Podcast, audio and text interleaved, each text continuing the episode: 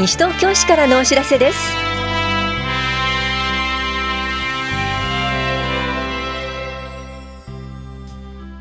今日は11月18日図書館ホームページ停止。若年性認知症の家族会カエルの会などについてお知らせします。インタビュールームお話は西東京市スポーツ振興課の本谷美香さん。テーマはスポーツで人と地域とつながろうです。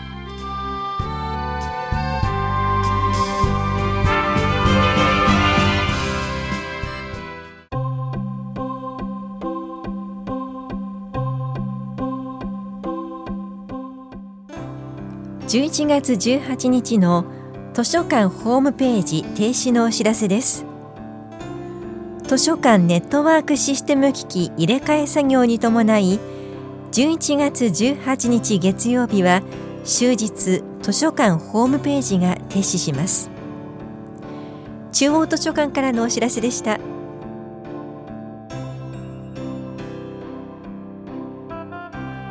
若年性認知症の家族会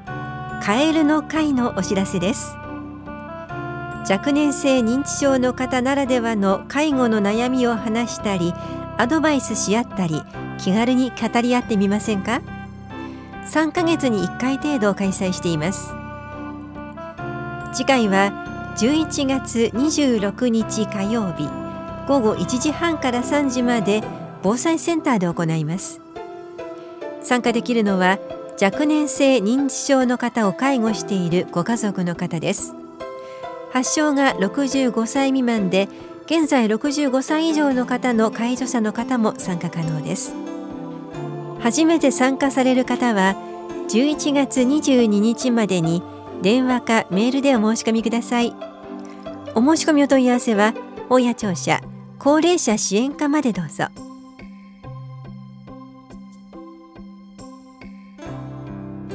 女性のための腹筋骨盤底筋エクササイズ講座のお知らせです。市内在住で18歳から64歳までの女性で産後6ヶ月以上超過している方を対象に11月21日木曜日午前10時から11時まで法や保健福祉総合センターで行われます。受講ご希望の方は18日までに電話でお申し込みください。保育もあります。また1歳未満のお子さんは一緒に参加することもできます。お申し込みお問い合わせは法や保健福祉総合センター健康課までどうぞ。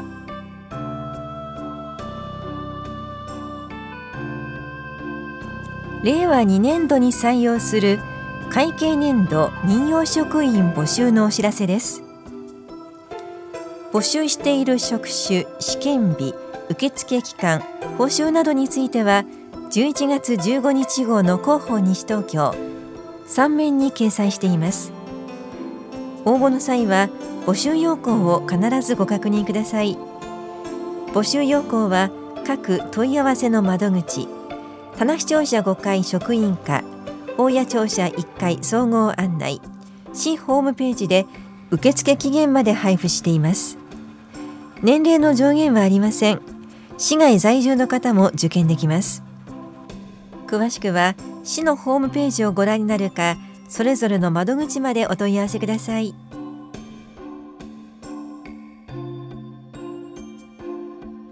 プレミアム付き商品券購入引換券交付申請をお忘れなく。住民税非課税世帯向けのプレミアム付き商品券の購入には申請が必要となります。対象と思われる方で申請書が届いていない場合はご連絡ください。住民税課税者の配偶者課税者に付与されている方生活保護の受給者は対象外です。申請期限は11月29日金曜日です。お問い合わせは棚視聴者企画制スタッフ課までどうぞ。インタビュールームお話は西東京市スポーツ振興課元谷美香さんテーマはスポーツで人と地域とつながろう担当は近藤直子です西東京市は東京2020オリンピック・パラリンピック大会に向けてオランダ連携プロジェクト、そしてホストタウンの取り組みを進めていると伺いました。それぞれどんな事業なのか教えてください。はい、西東京市では平成29年の秋から2020年の東京オリンピック・パラリンピック大会に向けてオランダとの連携プロジェクトに取り組んでいます。このプロジェクトは日本スポーツ振興センターとオランダオリンピック委員会スポーツ連合が企画し、地域スポーツ政策の中でパラスポーツの普及、発展を通じて共生社会の促進を目指す取り組みです。このプロジェクトには他にも足立区、江戸川区が参加していますが、多摩の市町村では西東京市のみが選定されています。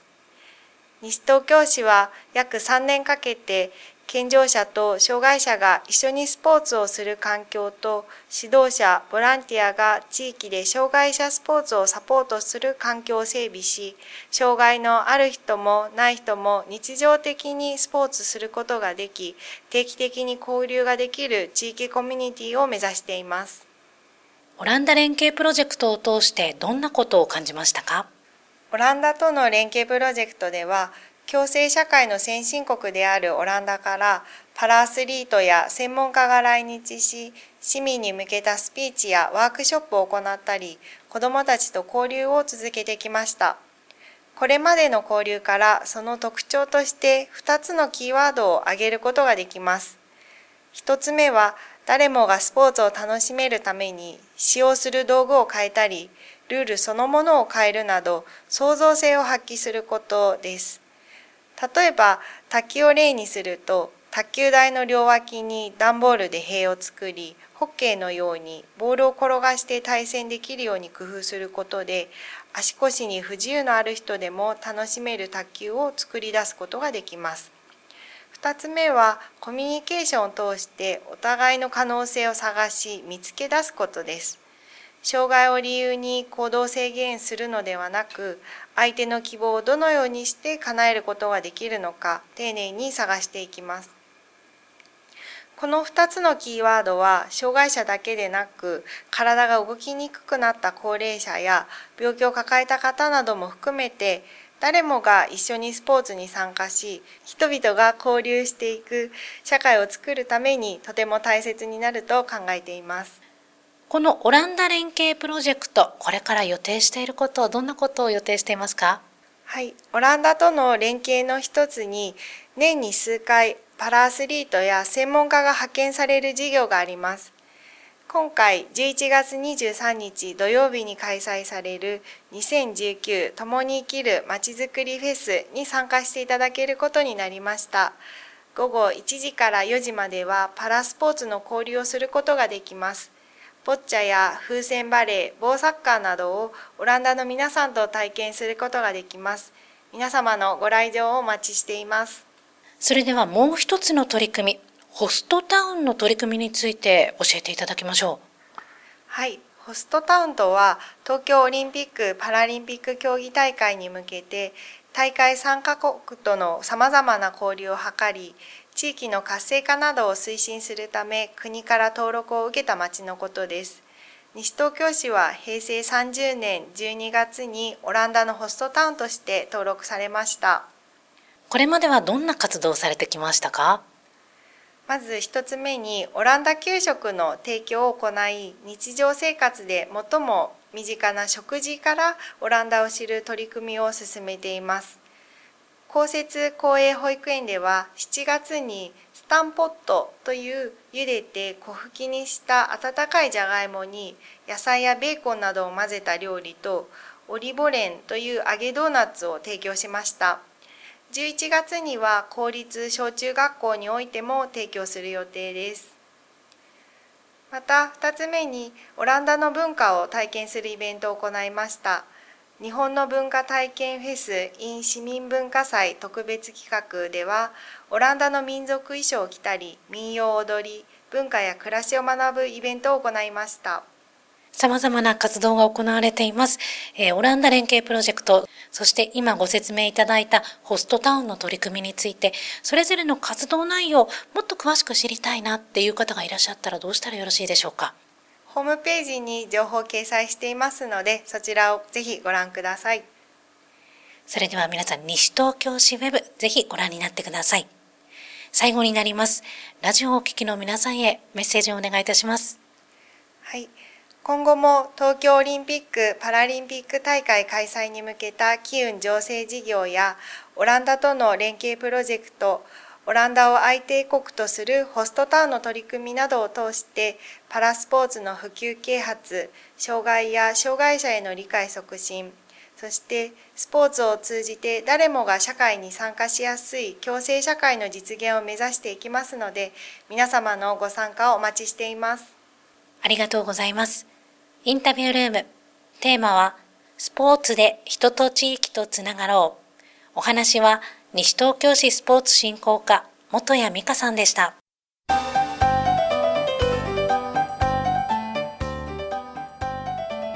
施設利用や教室参加が無料になるシルバーウィークのお知らせです。12月9日月曜日から20日金曜日までシルバーウィークを開催します月曜日から金曜日までの午前9時から午後3時までに入館するとスポーツセンターキラット総合体育館のプールトレーニング室ランニング走路が無料利用できます。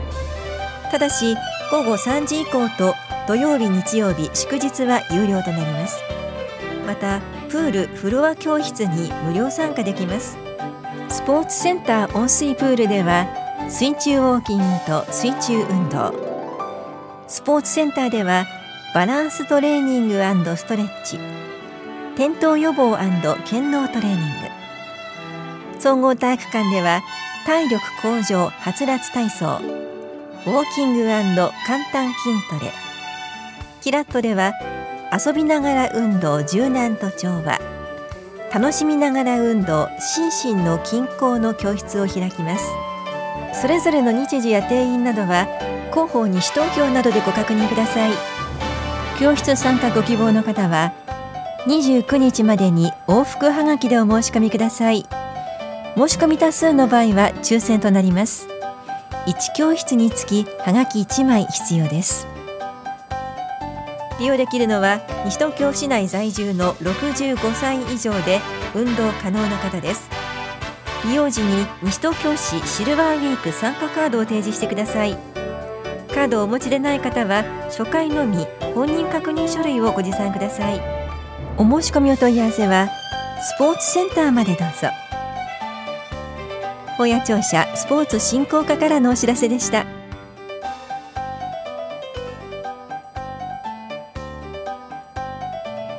この番組では皆さんからのご意見をお待ちしています。FM 西東京西東京市からのお知らせ係までお寄せください。またお知らせについての詳しい内容は広報西東京や西東京市ウェブをご覧いただくか西東京市役所までお問い合わせください。電話番号は042-464-1311 042-464-1311番です。以上西東京市からのお知らせ亀井さゆりでした。